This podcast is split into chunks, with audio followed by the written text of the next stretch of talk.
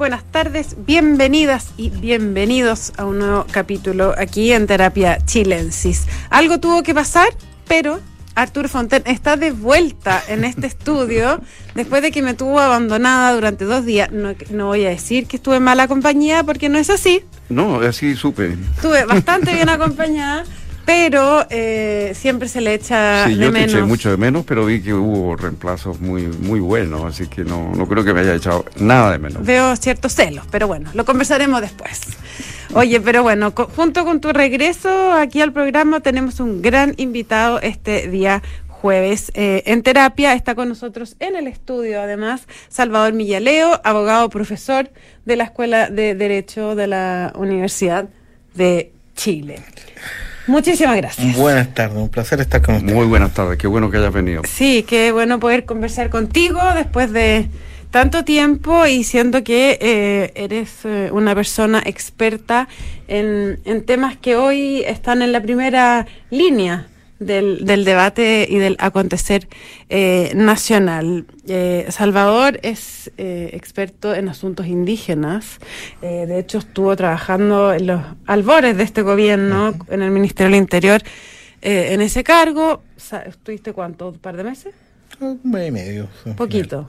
Poquito, pero bueno, siempre ha estado su carrera profesional vinculada a, a esos temas que eh, son una de las, de las partes principales del proyecto constitucional que se somete a plebiscito el próximo 4 de septiembre, ¿cierto? Te quiero partir preguntando, eh, Salvador. eh, la encuesta CEP de ayer mostraba que entrevistaba a personas mapuche, que se autodenominaban mapuche y no mapuche, eh, que entre la población mapuche la eh, plurinacionalidad tenía bastante poco, poco rating. Ah, creo que un cuarenta y tanto por ciento pensaba que... eh, No, menos, menos. menos era. No, ¿cuánto mucho era? menos. Mm, No recuerdo, Como pero. un sí. 12%. Sí, algo así. Un 12%. O 18, ¿no? Bueno, Por- por ahí. la plurinacionalidad ha sido como una de las puntas de lanza de eh, la nueva constitución. ¿Qué pasa ahí? ¿Cómo, ¿Cómo tú asumes esta diferencia?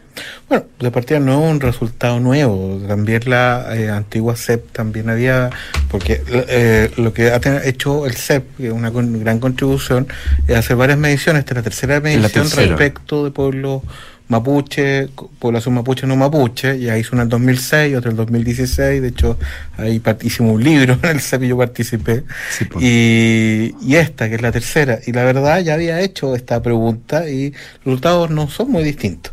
Y, y la verdad a mí no me sorprende ni, ni me extraña, ni creo que tenga un significado político tan especial, porque cuando uno le preguntan... Eh, en su situación concreta, cuáles son los problemas más concretos que uno tiene, uno identifica los temas que realmente te están apretando y entonces uno no habla de eh, cuestiones que son conceptuales. Si a mí me preguntan ahora, ¿cuál, ¿cuál es el principal problema del país? La inflación, la delincuencia, el destino del liberalismo. El destino del liberalismo va a No, tener muy poca prensa. Pero eso significa que la gente realmente sea antiliberal. No. De la misma manera, si a uno le preguntan cuál es el, pro- cuál es el concepto más importante, o sea, la demanda más importante, reivindicación de tierra o otras cuestiones concretas, evidentemente que no se van a ir por lo abstracto. Entonces, Ahora, la, re- es- la reivindicación de la restitución de tierra Sí. era un, el principal y lo, eh, y lo era asunto y lo era antes y lo era en la primera y Sí. sigue siendo sigue o sea siendo. te dice que claramente es el principal asunto concreto ahora uno puede desarrollar la plurinacionalidad y decir qué significa la plurinacionalidad dar una solución al problema de restitución de tierra entonces Claro. por eso no me digamos no me sorprende el resultado ni me parece que sea realmente contradictorio Ya, ya, no es algo tan... Ahora, yo encontré que una de las cosas interesantes, no sé cómo lo viste tú, de la tercera medición, comparada con, con las anteriores, es que aumenta el repudio a la violencia como medio para obtención de Sí. tierras. Sí. Eso, eso, bueno, hay, como en las mediciones anteriores, un repudio mayoritario, Sí. pero esto está aumentando. Entonces, eh, eso evidentemente se tiene que asociar a que ha escalado la violencia. Entonces, si uno toma la evolución de la violencia política, eh, étnica, eh, uno va a ver que aquí, desde que se empieza, que es el 97, básicamente, hay una curva ascendente. Y esa curva nunca se ha aplanado y sigue ascendente. Esa, la curva ascendente del rechazo a la violencia no, la, como cur- forma. la, la curva de la, la cantidad de actos Ah, de, de violencia. violencia, la curva de violencia. Ya, no, bueno, perfecto. eh, dentro del mundo mapuche tenemos estas tres mediciones y una que otra encuesta más aislada, pero que todas te dan lo mismo. O sea, la población mapuche. Eso te iba a preguntar, ¿cómo se Sí. compara esta con otras encuestas? O sea, ha habido pocas y son aisladas porque esta es la que como ha sido sucesiva y además con un método más riguroso, Riguroso. te permite una comparación en Claro. las distintas versiones, pero te muestran que hay un, un rechazo mayoritario a la violencia. Por lo tanto, la idea de que, eh, que crezca la violencia, que ha crecido, significa que ha crecido el apoyo del pueblo mapuche de allá, eso te contradice. Ahora, Mm. eso no se... eh, y por lo tanto que efectivamente el, crecimiento de los hechos de violencia y el crecimiento de las áreas de esos hechos, que también hay una expansión, no, no, no es a partir de una mayor adhesión del pueblo mapuche a eso, o digamos por lo menos un menor rechazo. Y eso, eso es interesante porque te dice, aquí hay posibilidades. Aquí hay una, aquí no es que el pueblo mapuche ni siquiera acepte o tolere esto, sino que lo rechaza. Y por lo tanto tenemos posibilidades de construir con esa gran mayoría otra cosa. La pregunta es por qué no lo hemos hecho hasta el día de hoy. Esa es la que te iba, misma que te iba a preguntar.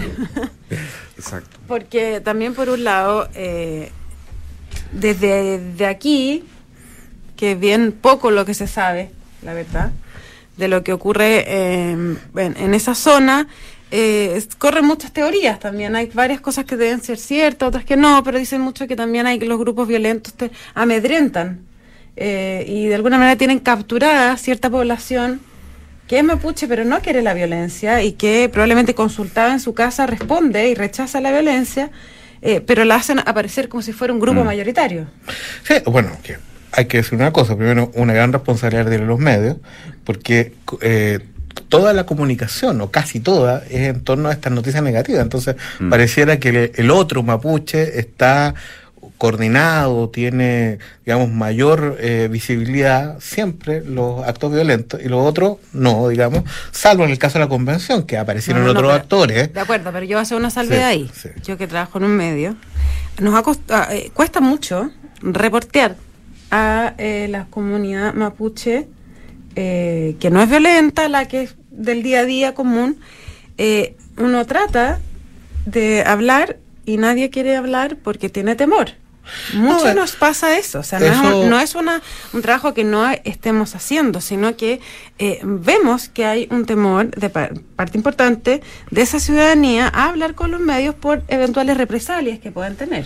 Sí, no, eso hay que reconocerlo en las zonas donde efectivamente está presente esto. Porque Ah, no, claro. Hay que ver que uno, uno le transmiten a veces una imagen que toda la Araucanía está en llamas, No, no, claro. que toda la octava región, y, y es algo que todavía es un conflicto localizado, que se está expandiendo, pero la expansión no es una expansión así a toda la región, sino que estamos hablando de la provincia de Mayeco, estamos hablando de Arauco y de ciertas regiones, y esto se ha ido expandiendo. Uno ve, por ejemplo, está bajando a Carahue, por ejemplo, y uno ve hechos aislados en Loncoche, en otras partes, hasta Mafil, por ejemplo, en, en los ríos, pero la intensidad sigue, las manchas de, digamos, la concentración sigue siendo Localizada. Mayeco localizado. Entonces, y es un conflicto. Si uno lo, todas las mediciones estándares internacionales te dice de a- baja intensidad. No es que están, ocu- no es que no es Ucrania esto. No, no, no. No, Ucrania. No, pero entonces- también no es normal que uno no pueda pa- pasar por un No. territorio, atravesar una carretera. No, por supuesto, pero en esa zona. eh, no es cuando uno vaya a Villarrica, uno va sin problema a Villarrica.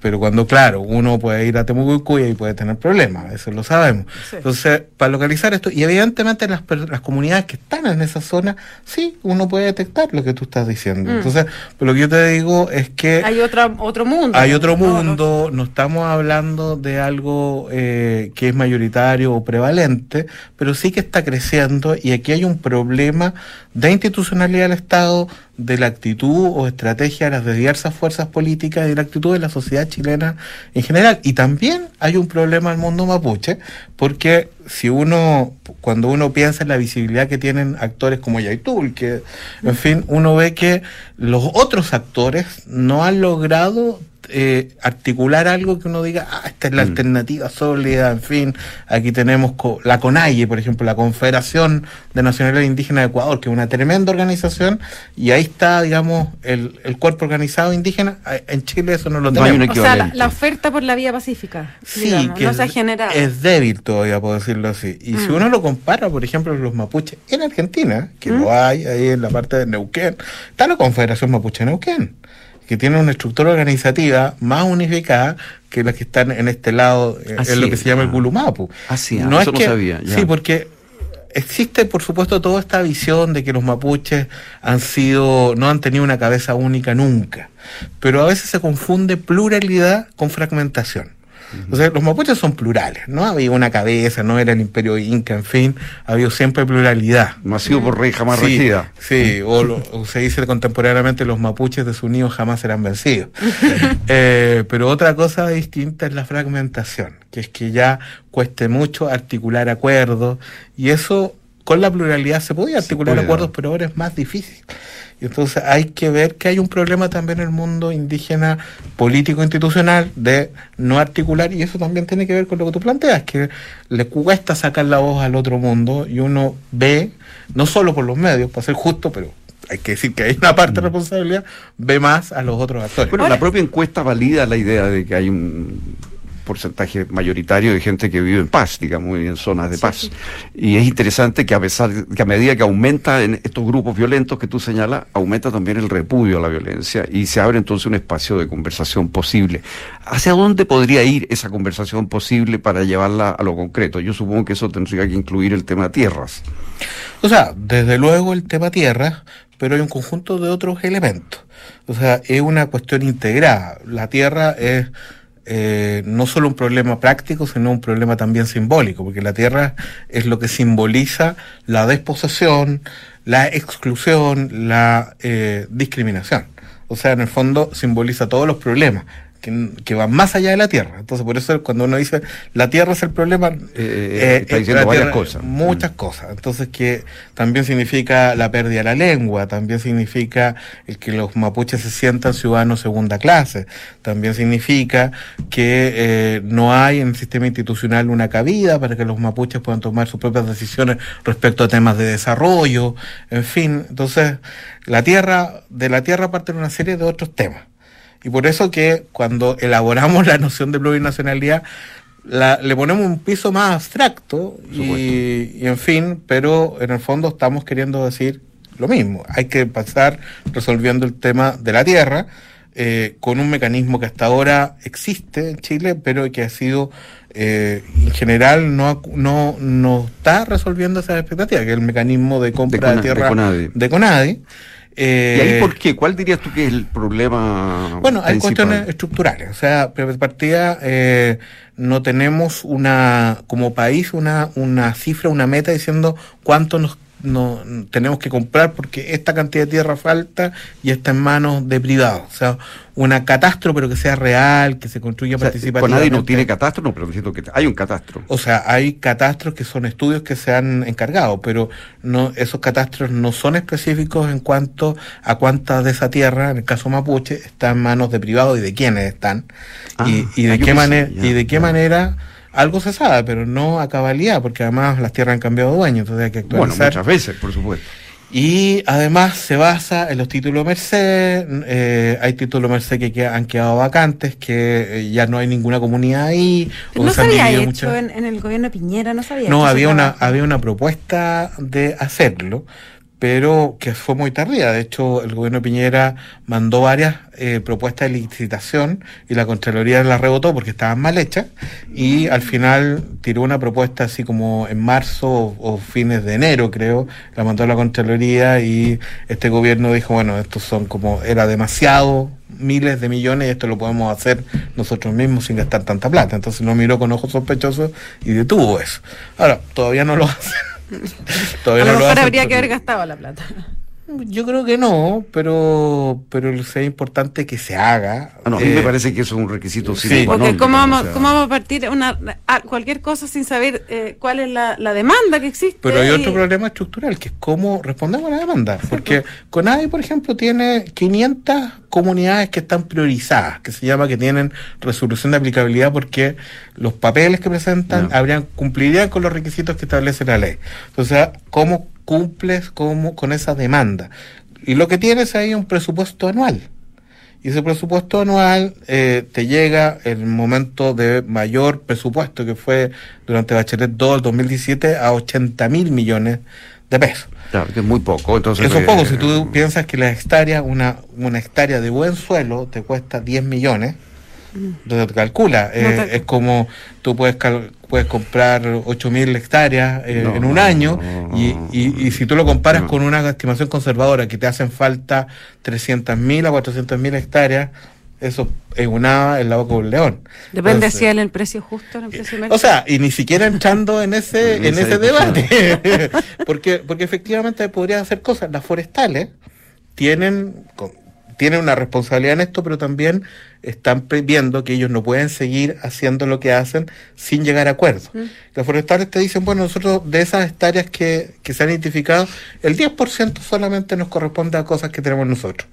En aras de la paz, podríamos estar disponibles para desprendernos de eso. Mm. Yo, de alguna manera. Y ahí, allí tienen propuestas de mecanismos, han avanzado en eso. Y bueno, pero eso todavía no ocurre. Incluso han ofrecido bajo el precio de mercado. Ah, mira. No, a mí, a mí, que se pueden a mí la cifra que me han dado en base a estos catastros es que estamos hablando del orden de mil millones de dólares. Una cosa así. Que a mí me parece una cifra perfectamente abordable. Y estuve viendo el, eh, el estudio que hicieron de los, del costo de la constitución, este grupo de economistas, y no está muy lejos de eso, este, ese aspecto. En el, capítulo de... Sí, Guillermo Larraín, estuve conversando con él, me, me, contó, sí, uno podría estimar eso, más o menos, pero, pero es una cifra en torno a eso que eh, es una cifra abordable comparando con Perfectamente abordable. Pero habría que habría que pensar en otras cosas. Y por ejemplo, cuando uno inyecta dinero, suben los precios de mercado, entonces habría que regular ese mercado, evitando la especulación y que se inflen los precios. No, los precios se han inflado producto de que cuando tú quieres comprar un predio es una demanda inelástica. Y eso te y, el vendedor te lo puede subir mucho más allá. Entonces hay que establecer una, regulación de la tasación y eso hay que en muchos aspectos cambiar la ley. Por supuesto. Pero esto se puede hacer. Pero se puede hacer es complejo pero se puede hacer. Ahora eh, Salvador eh, Arturo planteaba recién esto del, del costo que implicaría la, la implementación de, una, de la nueva constitución eh, ¿Cómo tomas tú las eh, críticas que hay desde eh, un mundo quizás del rechazo em, a la eventual sobre representación de materias sobre los pueblos originarios en la nueva constitución? O sea, eh, yo creo que la constitución, la nueva constitución lo que hace es reflejar el estado del derecho internacional de los derechos humanos. Entonces, por lo tanto, hablar de sobre representación de temas o de privilegio es simplemente un abuso. Pero va en la misma línea de lo que ha pasado en los últimos 30 años. O sea, desde que Patricio Olmos mandó el primer proyecto de reconocimiento constitucional de los pueblos indígenas, ese ha sido el mismo argumento que se ha usado constantemente para evitar avanzar. Y así estamos como estamos, como el país que, el único país una población indígena relevante, que no tiene reconocimiento constitucional, tenemos como tres o cuatro leyes que hablan de los temas indígenas y estamos muy lejos de otros países que tienen una historia que es tan colonial como la nuestra, con tantas injusticias como la nuestra, pero que no tienen los mismos conflictos porque empezaron a actuar antes. Entonces, esos mismos sectores han evitado que actuemos y ahora hablan de privilegios. Me parece que eh, es poco generoso y piensan poco en el futuro. O sea, porque si nos pusiéramos de acuerdo, en unos mínimos comunes, en un entramado, usando el derecho internacional, efectivamente podríamos construir una situación que, que viste mucho en lo que hay que pudiera en el largo plazo, no inmediato, inmediatamente, pero en el largo plazo, eliminar esta violencia y generar nuevas condiciones. Y sin embargo, uno ve que hay gente que se aferra a lo que tiene y que no ve más allá. Bueno, no, no, es, no es solo exclusivo el tema indígena, en el medio ambiente uno también lo ve, entre esos temas. Pero duele un poco porque si uno lo analiza internacionalmente, es todo bastante más conservador, modesto que lo que ofrecía la Constitución de Bolivia, por mm. ejemplo. Ahora, eh, eh, mucha gente pone como su argumentación para el rechazo a la plurinacionalidad como en el número uno, mm. ¿no? Si no, yo plurinacionalidad, no. Eh, te lo pregunto por lo siguiente, porque eh, el presidente Boric incluso instó a, a, las coaliciones de su gobierno a eh, hacer una serie como de compromisos de reforma, de reforma al proyecto constitucional. de hecho, hay un grupo de abogados que ha estado trabajando en eso, entiendo que tú también estás ahí. Entonces, es por dónde se ajustaría, si es que habría que ajustar alguna, alguna pieza en el tema indígena para eh, este acuerdo. Cuando uno revisa lo que hay, como te decía, a mí me parece que está dentro de los estándares internacionales. Pero cuando uno mira así ya concreto, eh, hay dos cosas que yo creo que se pueden mejorar, que se deberían mejorar y estar abierto a eso, que es la regla del consentimiento del artículo 191 y la regulación de los sistemas de justicia indígena. O sea, en el primero que quedase igual a como está hoy día en el convenio 169. Que interpretado con la declaración. En el fondo, ¿qué dice el derecho internacional? Te dice, el consentimiento, para que se entienda, es cuando tú no solo, no solo tú consultas previamente una medida que afecta a los pueblos indígenas, sino que para que la medida tome lugar tienes que tener el acuerdo positivo. Algunos le llaman veto, prefiero llamarlo acuerdo positivo, pero ese es el efecto solo con acuerdo puede pasar o sea, el permiso. Sí. Y en cambio, la consulta te admite, tú buscas el consentimiento, pero si, si, no, lo, si no lo logras, puedes hacer una negativa fundada y optar por otra decisión. Eh, el estándar de consentimiento es excepcional. Mm. Y en el derecho internacional son tres elementos o tres situaciones.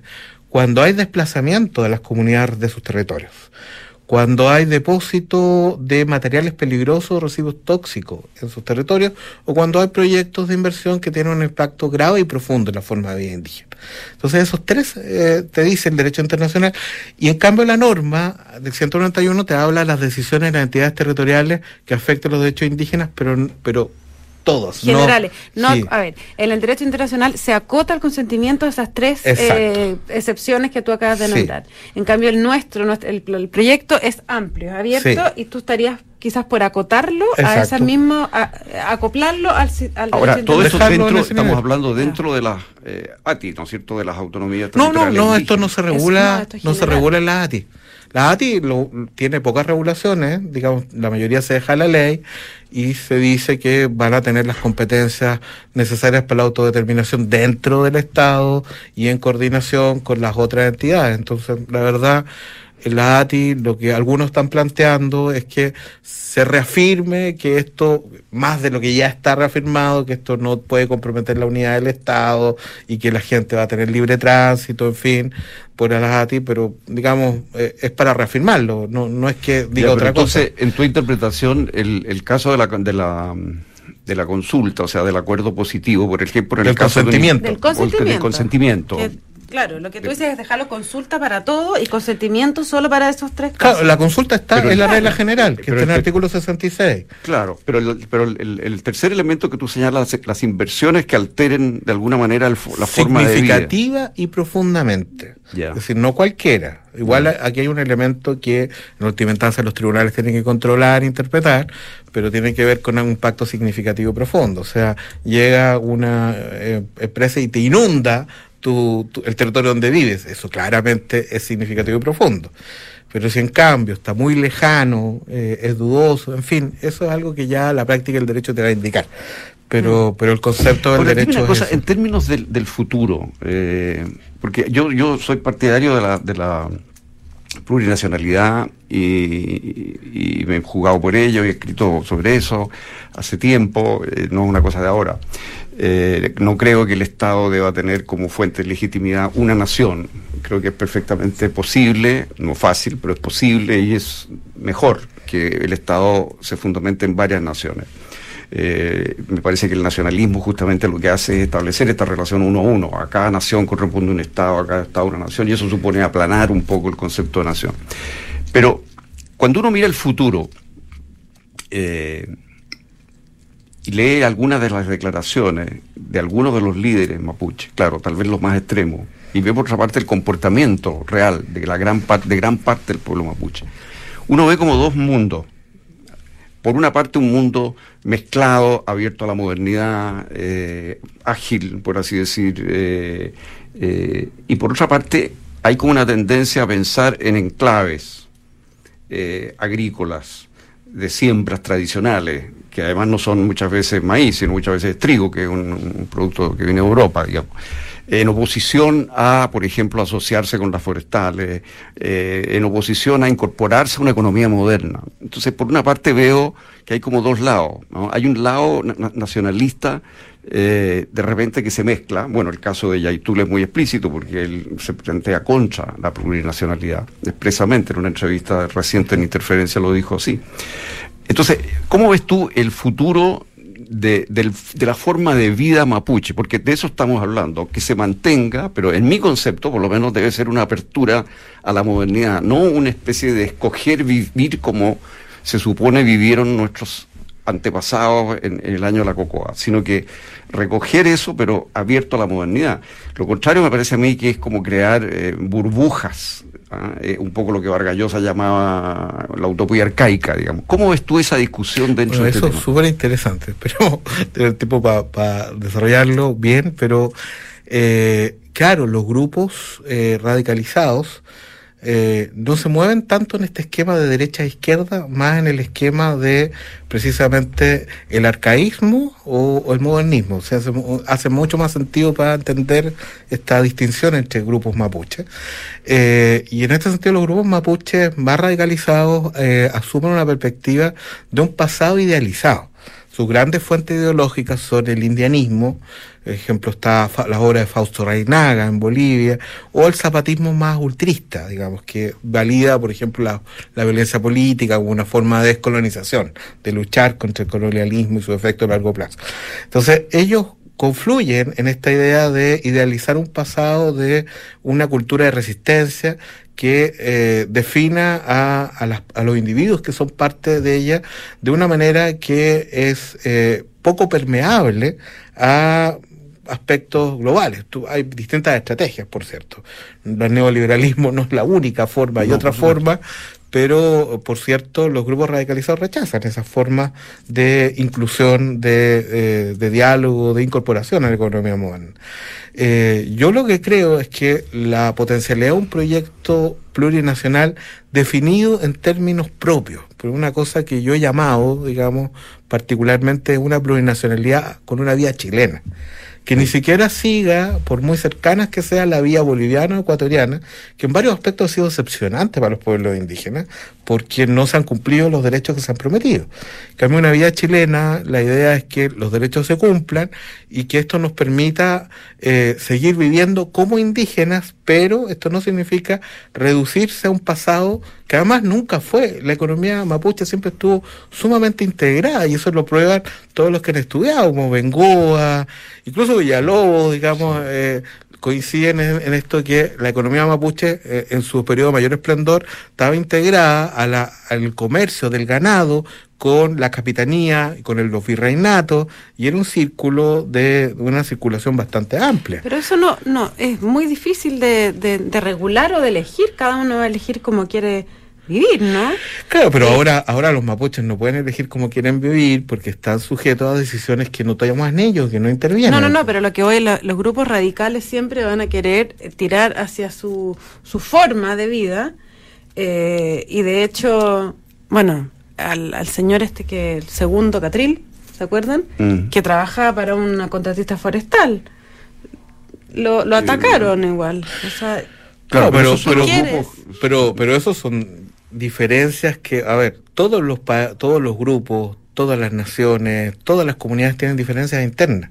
Pero un liberal, como en Clínica siempre dijo, aquí se trata, la democracia es compatible no con opresiones adentro que tú puedas hacer. La idea es proteger la cultura, pero no establecer dentro de esta cultura una dictadura de, lo, de cómo tienen que ser las cosas. Nosotros tenemos que tener la capacidad de elegir internamente qué tipo de desarrollo tenemos. Esto no se puede imponer por la fuerza, desde luego que no se puede imponer con la fuerza. Esto nos está destruyendo. Hay dirigentes históricos muy críticos de Chile, su modelo, pero que han sido amenazados por los grupos. Mm. Galvarino Raimán, por ejemplo, el mismo Ocán Wilcamán. jamás uno diría que Ocán Wilcamán eh, ha sido muy proclive, digamos, al modelo de desarrollo, pero ha sido presionado por estos grupos porque entienden que no están en la vía que ellos están. Y, Mario Mila, el Loncoche, en fin, eh, yo creo que hay otras vías. Yo por ejemplo, creo que se pueden hacer acuerdos con los forestales o con otras empresas, pero no desde una perspectiva y en esto, por ejemplo, me quiero diferenciar de la perspectiva que tenía Alfredo Moreno. Mm. No creo en el desarrollo microempresarial de un sujeto poseedor aislado. Creo más bien que la experiencia de desarrollo exitoso siempre parte de la identidad es profundamente asociativa, es de territorio extenso y por lo tanto es correlativa con hacer o permitir que esos territorios se constituyan unidades políticas. Por ejemplo, las autonomías territoriales indígenas pueden funcionar como unidades económicas cuando instalan un proyecto de desarrollo que logran consensuar en ese territorio y ya no dependen de que cada uno arriende su terreno o venda, digamos, a un gran exportador de berries lo, que, lo poco que él produce, sino que se produce en grandes unidades y ahí se crea una autodeterminación económica. Eh, más bien esa es la vía que yo creo que es posible. Y eso supondría mantener la propiedad comunitaria de la tierra. Yo creo que el amenazar la propiedad comunitaria de la tierra es, una falsa perspectiva, porque en el fondo eh, permitir eh, que la tierra indígena pueda subdividirse simplemente decir, bueno, nosotros le entregamos el único factor productivo que tenemos, que nuestra tierra, a otros, que ese es como el efecto, para que los otros hagan negocios de mayor valor con eso, pero nosotros no recibimos el mayor valor, recibimos solo la renta de la tierra. Yo creo que esa es una perspectiva que no genera realmente un empoderamiento económico. En cambio, el, cuando se controla la tierra y cuando se controlan los recursos naturales en eso, los pueblos indígenas pueden llegar a acuerdos colectivos con las empresas, como se hace en Canadá o sobre todo en Nueva Zelanda, y decir, bueno, vamos a hacer una empresa común, vamos a hacer una sociedad común, y vamos a compartir las ganancias. Yo he sabido de experiencias en Chile de forestales, por ejemplo, que llegan a acuerdo con comunidades y, ellos hacen la plantación y se reparten las utilidades con los dueños del terreno que son la comunidad eh, mapuche. Y ahí tú tienes la posibilidad de... Sí, yo también he sabido de que hay avances, pilotos todavía, no, no es tan generalizado, pero porque las empresas forestales en el resto del mundo, eh, como Canadá, por ejemplo, pensemos en Escandinavia, tienen contacto con los pueblos indígenas y han logrado acuerdos. Entonces, este conflicto que tenemos podría tratarse de otra manera. En cambio, estamos viendo ahora, o sea, a las forestales amenazadas, pero los forestales se instalaron en los territorios indígenas y han tenido políticas de mala vecindad en general. Entonces, y, eso es lo que hay que corregir. Y creo que podemos corregirlo, pero no se puede corregir ni desde la violencia, por cierto que no. En realidad la violencia molesta a la forestal, amenaza vías, pero la verdad el modelo no lo amenaza realmente. Y para, para todos aquellos que romantizan eso, son, no provoca una amenaza real al modelo forestal. A los más chicos sí. A los más chicos sí, pero a las más grandes... A los gigantes no, pero a otro le, queman ah, tres camiones, dos máquinas y se le murió el negocio pero desde, desde la perspectiva de siempre depender de las forestales, más bien la idea es que pasen a ser los pueblos indígenas socios y que puedan regular, que puedan también corregir el uso de los suelos que hacen y que le den sostenibilidad a los negocios, que, sea algo compartido. Salvador, se nos ya estamos más que pasado en el tiempo, muy breve para, para ir cerrando. Eh, hablamos de eh, eventuales compromisos eh, que tienen que ver con el consentimiento. Te quería preguntar, ¿hay alguna tuerca que apretar en el tema de la justicia, del sistema de justicia, o es... no. Eso es lo que me faltó. Va a ser rápido. el, el, sistema de justicia no está mal, pero está muy indeterminado. De una manera en que permite o genera muchos temores que han sido quizás injustamente explotados, pero requiere mayor determinación. Todo que ahora a que el legislador posterior lo regule, yo creo que es necesario entender, dejar claro que la jurisdicción indígena es una jurisdicción especial, no paralela, es decir, es un tipo de jurisdicción dentro del conjunto del sistema de justicia. Y esto significa que, que está limitada limit, tiene que estar limitada en cuanto a las personas que se aplica, solo entre indígenas. Solo En- entre indígenas. Exacto, solo eh, en cuanto a las materias, solo las materias que son relevantes para la forma de vida intracomunitaria. Entonces, no regular todo, no que todo sea regulado para los indígenas de una manera distinta de los no ¿Y indígenas. en materia penal y civil? Em, yo creo que en materia penal hay un debate ahí. Yo creo que, eh, siguiendo la experiencia comparada, eh, existe un ámbito de lo penal en que podría regularse de cuestiones de mu- mucha menor gravedad. Claro, o sea, si hay una violación entre No, indígenas, en eso absoluto. no, eso tiene que ir a No, la vienen, jurídicos como la integridad sexual, los mismos delitos contra la vida o delitos Ah. violentos que son contra la propiedad, pero que se que cometen con violencia, eso no. Los delitos que ahora están ocurriendo en el conflicto de la Araucanía nunca deberían ser O sea, conocidos. un- eh, la quema de camiones en Cañete, eso nunca va a ir a la, a un- En a la absoluto. justicia indígena. En absoluto, y tienen que Entonces, dejar. ¿qué, qué- qué quedaría? Son los- las cosas, primero, cuestiones que no son delitos para el Estado. Por ejemplo, si yo estoy una, en un guillatún y filmo el, el trance de una machi y lo difundo, estoy haciendo una especie de delito que no es delito para el Estado, pero es un ilícito entre la cultura mapuche. Ahí no tiene sentido decir, ah, que me juzgue el Estado, porque el Estado no me va a juzgar nunca por eso, pero yo estoy generando una, un, un desequilibrio allí. ¿Y cuál va a ser la sanción? La sanción va a ser, usted no viene más Claro, hasta- pero, pero hay que legitimar, hay que dar espacio para eso. Primero. Lo segundo, cuestiones que sí puedan tener otra regulación, pero que son de menor gravedad y que inciden directamente en la forma de vida comunitaria. Y, y en ese aspecto eh, deli- pueden caber delitos, como ocurre en otras partes, pero de mucha menor gravedad, que no tengan penas de privación, etcétera. Hay otro sistema donde O incluso sea, la... si yo le robo, le robo la vaca al del lado, eso puede ir al tribunal. Podría ser, pero si es hurto, no robo. Porque si es Sí, violencia, bueno, yo sí, lo sacaría, claro, claro. pero eso hay que discutirlo muy bien porque eh, hay que siempre cuidar la igualdad ante la ley. De hecho, eh, una cuestión importante es que haya derecho a salida. Que la- las personas sometidas a la jurisdicción indígena, si están reguladas también de la misma manera en la jurisdicción estatal, pudieran optar. Pucha, qué lata que se nos acaba el tiempo. Bueno, La vamos a conviarlo de nuevo.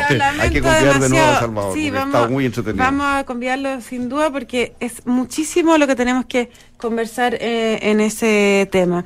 Salvador Villaleo, muchísimas gracias No, por. muchas eh, gracias, ha sido haber un placer conversar con usted. Eh, en terapia, bueno, te dejamos invitado, como dijo Arturo, cuando quieras, nos llamas. Ya.